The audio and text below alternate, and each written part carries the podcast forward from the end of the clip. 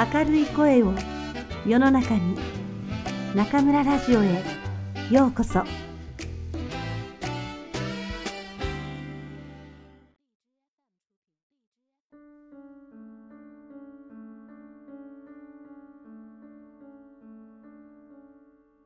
浪屋雑貨店の奇跡。東野敬吾。第一章。回答は牛乳箱に。4再度のご回答ありがとうございます。悩みを分かってくださる方がいるというだけでも少し気が楽になります。ただ、本当に申し訳ないのですが、今回のご回答については、波屋さんの意図が今一つと言いますか、正直なところ、全く理解できておりません。おそらく私の不勉強、教養のなさが原因なのだろうと思います。そのせいで、せっかくナミヤさんが私を励まそうと思って書かれたジョークが理解できないのでしょう。誠にお恥ずかしい限りです。よく母は私に、わからないことがあるからといって、すぐに人に教えてもらおうとしてはダメだ。まずは自分できちんと調べなさい。と言います。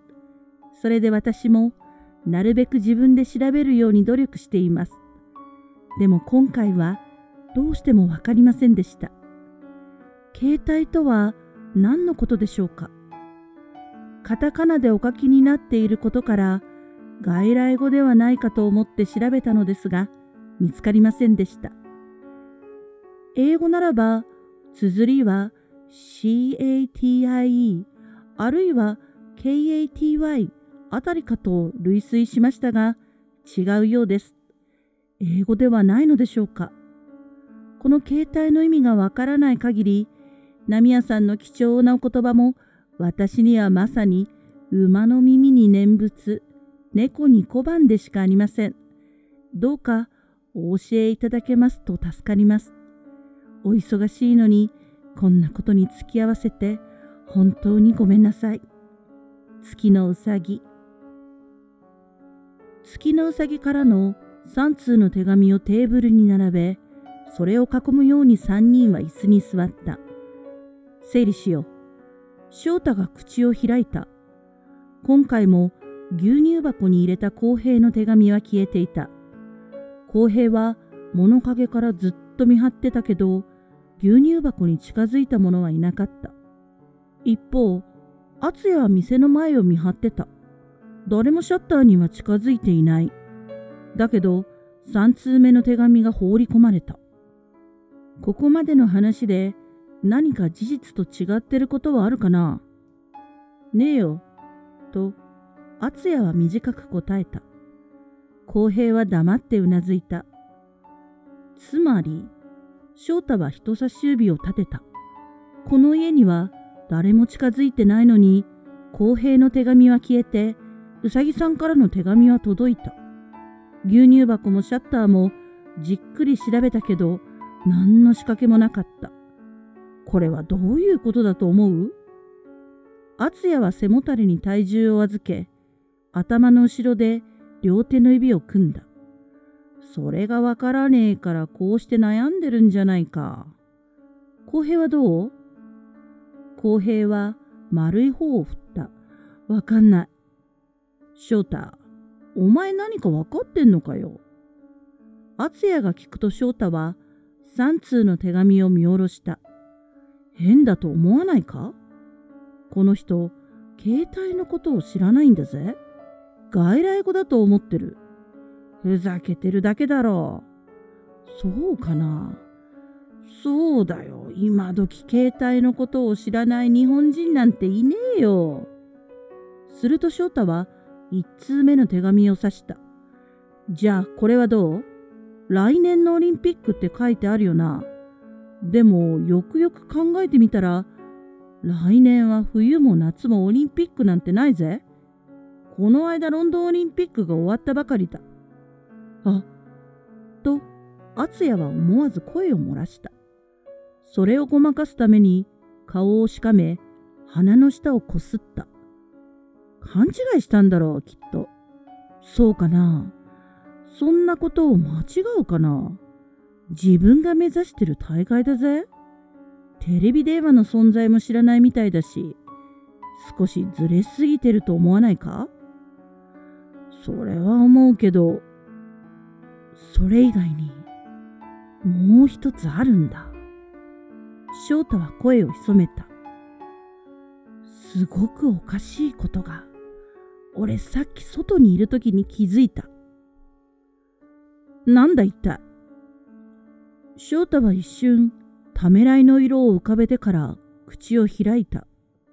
敦也の携帯、今何時になってる？携帯？ポケットから取り出し、表示を確認した。午前3時40分だ。うん。つまり、ここへ来てから1時間以上は経ってる。そうだな。それがどうかしたのか？うん、まあ、ついてきてよ。翔太が立ち上がった。再び裏口から外に出た。翔太は隣の倉庫との隙間に立ち、夜空を見上げた。最初にここを通った時、月が真上にあることに気づいた。俺も気づいてたよ。それがどうかしたか？翔太はじっと敦也の顔を見つめてきた。変だと思わない？1時間以上も経ってるのに月の位置がほとんど変わってない。翔太が何のことを言っているのかわからず、一瞬当惑した。だがすぐに意味を理解した。心臓が大きく跳ねた。顔熱くなり、背筋には冷たいものが走った。携帯電話を取り出した。時刻は午前3時42分を示している。一体どういうことだ？どうして月は動いてないんだ？今は月があまり動かない季節だとか？公平の意見を、そんな季節ねえよ。と、翔太が一周した。敦也は自分の携帯電話と夜空の月と交互に見た。何が起きているのかさっぱりわからなかった。そうだ。と、翔太が携帯電話の操作を始めた。どこかに電話をかけているらしい。その顔がこわばった。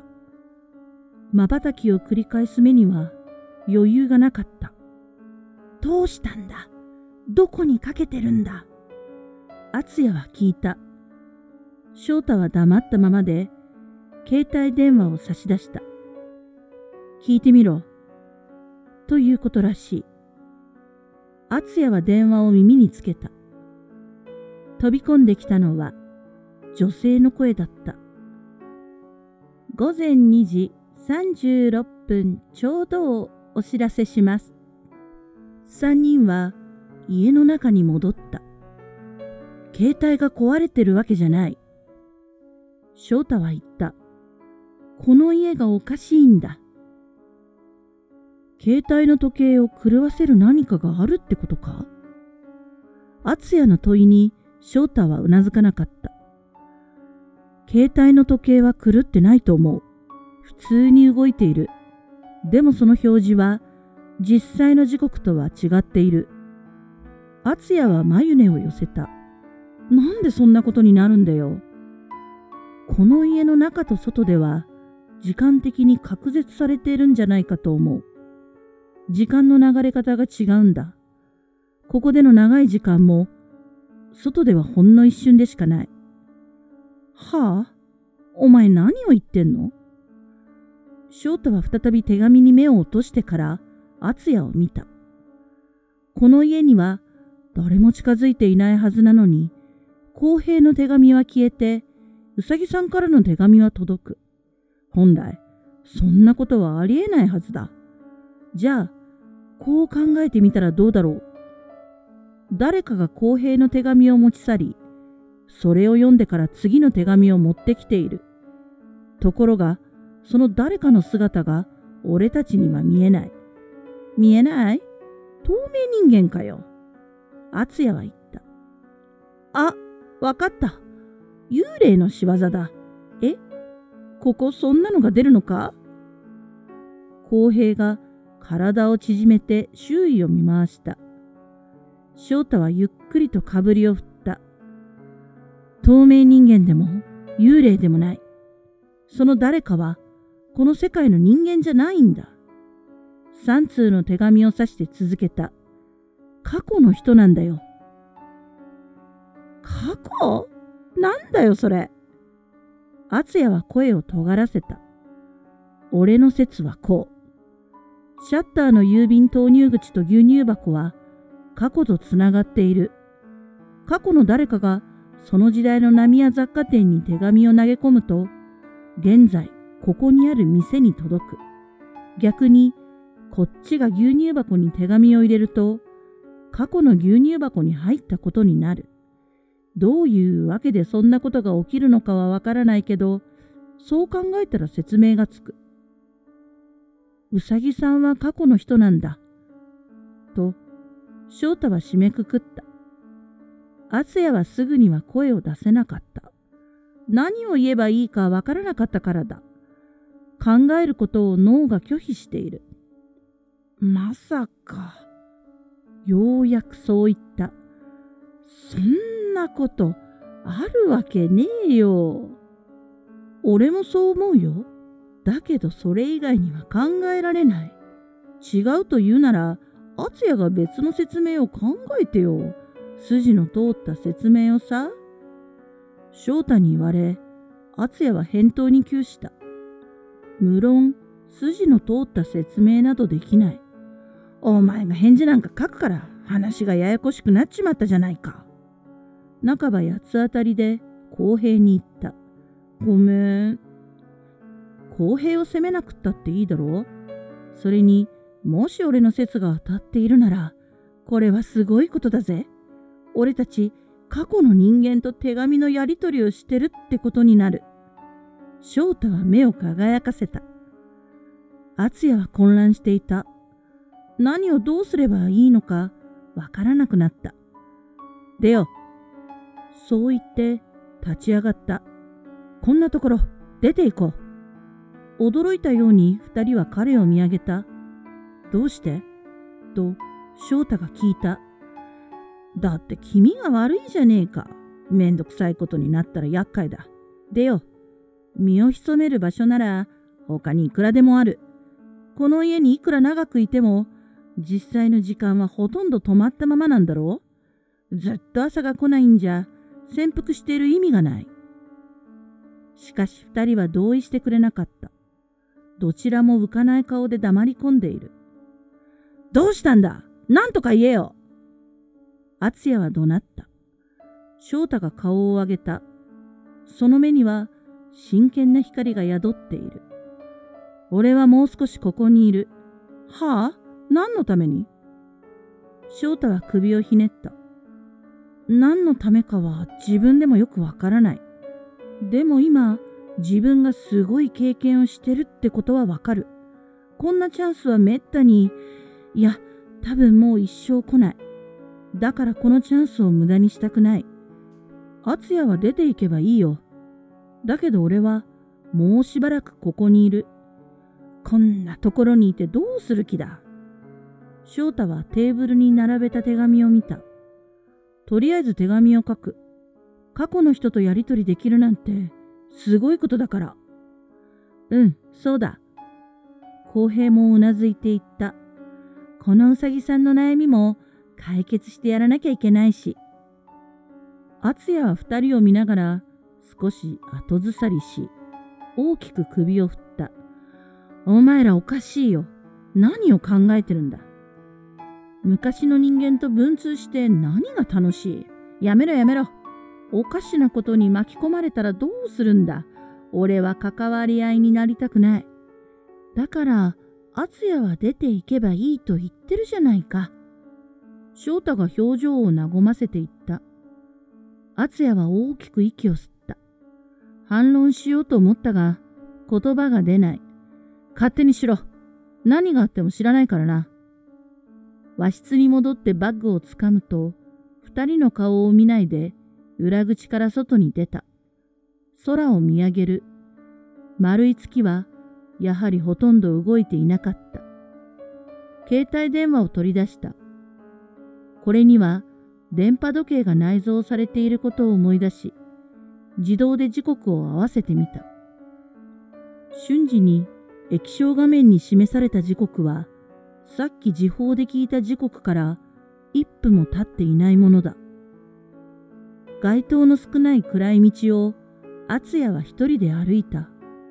夜の空気は冷たかったが、顔がほてっているせいで気にならない。そんなことあるわけない、と思った。郵便投入口や牛乳箱は過去とつながっていて、月のうさぎなる女性からの手紙は過去から届いているもの？馬鹿げている。確かにそう考えれば辻褄は合うが、実際にそんなことが起きるはずがない。何かの間違いだ。誰かにからかわれているんだ。仮に翔太の説が当たっているとしても、そんな異常な世界とは関わらない方がいいに決まっている。万一何かあった時でも誰も助けてくれない。自分たちのことは自分たちで守るのだ。これまでずっとそうやって生きてきた。必要以上に他人と関わったっていいことなんて何一つない。ましてや相手は過去の人間だ。今の自分たちに何かをしてくれるわけじゃない。しばらく歩くと太い道路に出た。時折車が行き来している。その道に沿って歩いていたら、前方にコンビニエンスストアが見えた。腹が減った。と、公平が情けない声を出していたことを思い出した。あんなところで眠らないでいたら、さらに空腹になるだろう。彼らは一体どうするつもりなのか。それとも時間が経たなければ腹も減らないのだろうか。こんな時間にコンビニなんかに入ったら、店員に顔を覚えられてしまう恐れがある。何より防犯カメラに映ってしまう。あの二人のことなんかどうでもいい。自分たちで何とかするだろう。そんな風に考えながらも、敦也は足を止めていた。コンビニの店内には、今は店員以外はいないようだ。敦也は吐息をついた。まったく俺は人がいい。バッグをゴミ箱の後ろに隠し、ガラスドアを押していた。おにぎりと菓子パン、ペットボトル入りの飲み物などを買い、店を出た。店員は若い男だったが、敦也のことを一度も見なかった。防犯カメラは作動していたかもしれないが、この時間に買い物をしていたからといって、警察が疑うとは限らない。むしろ、犯人の行動としてはおかしいと思うだろう。そう考えることにした。隠したバッグを回収し、来た道を引き返した。食べ物を二人に渡したら、すぐに立ち去るつもりだった。あの怪しげな家に長居する気はない。やがて廃屋に戻ってきた。幸いなことに、すれ違う人間は一人もいなかった。敦也は改めて家を眺めた。閉じられたシャッターの郵便投入口を見て、もし今こちら側から手紙を投函したら、一体いつの時代の浪屋雑貨店に届くのだろうと思った。倉庫との隙間を抜け、裏に回った。すると、裏口の扉が開いたままになっている。中の様子を伺いながら、足を踏み入れた。あ、あつや公平が嬉しそうな声を出した。戻ってきたんだ。1時間以上経ったから、もう戻ってこないと思った。1時間？敦也は携帯電話の時計を見た。ほんの15分ほどだぜ。それに戻ってきたんじゃねえよ。差し入れだ。コンビニの袋をテーブルに置いた。いつまでここにいる気かは知らないけどさ。わっと顔を明るくして、浩平は早速おにぎりに手を出した。ここにいたんじゃなかなか朝にならないぜ。敦也は翔太に言った。それが、いい手を思いついたんだ。いい手？裏口を開けっぱなしにしてあっただろう？ああ。ああしておくと、家の中でも外と同じように時間が進むんだ。公平と二人でいろいろやってみて発見した。それで、敦也との時間のずれが1時間程度で済んだんだ。そういうことか。敦也は裏口の扉を見つめた。一体どういう仕掛けになってるんだ、この家は何だ？どういうことかはわからないけど、これで敦也が出ていく必要もなくなったんじゃないか？ここにいても朝を迎えられるわけだし。そうだよ、一緒にいた方がいい。公平も同調した。だけどお前ら、あの妙な文通を続ける気なんだろう？いいじゃないか。嫌なら敦也は関わらなきゃいい。本当は相談に乗ってほしいけど。翔太の言葉に敦也は眉を潜めた。相談？敦也が出て行った後、俺たち3通目の返事を書いたんだ。そうしたらまた手紙が届いた。とにかく一度読んでくれよ。敦也は二人の顔を見返した。どちらも何かを訴えかけるような目をしていた。読むだけだぞ。そう言って、椅子に腰を下ろした。で、お前らはどんな風な返事を書いたんだ？うん、ここに下書きがある。翔太は一枚の便箋を置いた。翔太たちの三通目の回答は以下のようなものだった。書いたのは翔太らしく、文字は読みやすく、漢字も使われている。携帯については、とりあえず忘れてください。今のあなたには関係ないことでした。あなたと彼のことをもう少し教えてください。特技は何ですか？二人に共通の趣味はありますか？最近二人で旅行をしましたか？映画は見ましたか？音楽が好きなら最近のヒット曲ではどういう歌がお気に入りですか？そういうことを教えてもらえると、こちらとしても相談に乗りやすいです。よろしく。字を書くものが変わっていますが、気にしないでいいです。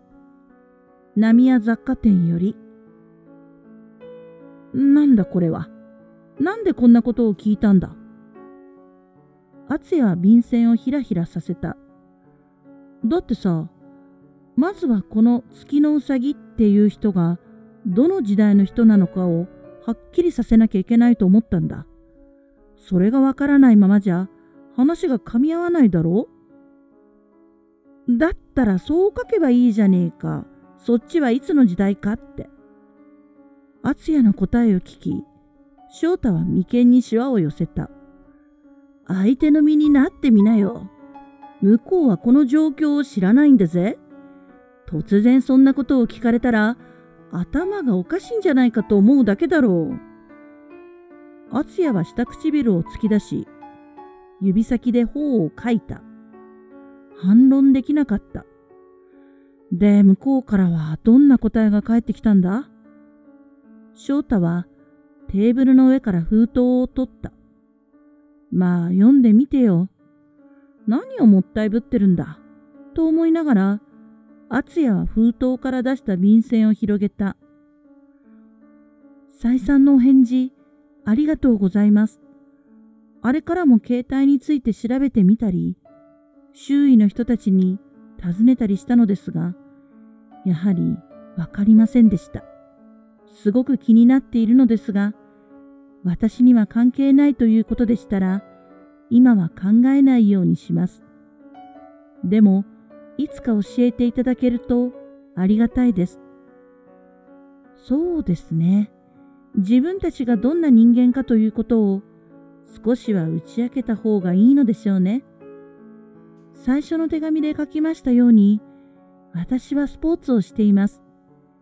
かつては彼も同じ競技をしていて、その縁で知り合ったのです。彼も五輪候補になったことがあります。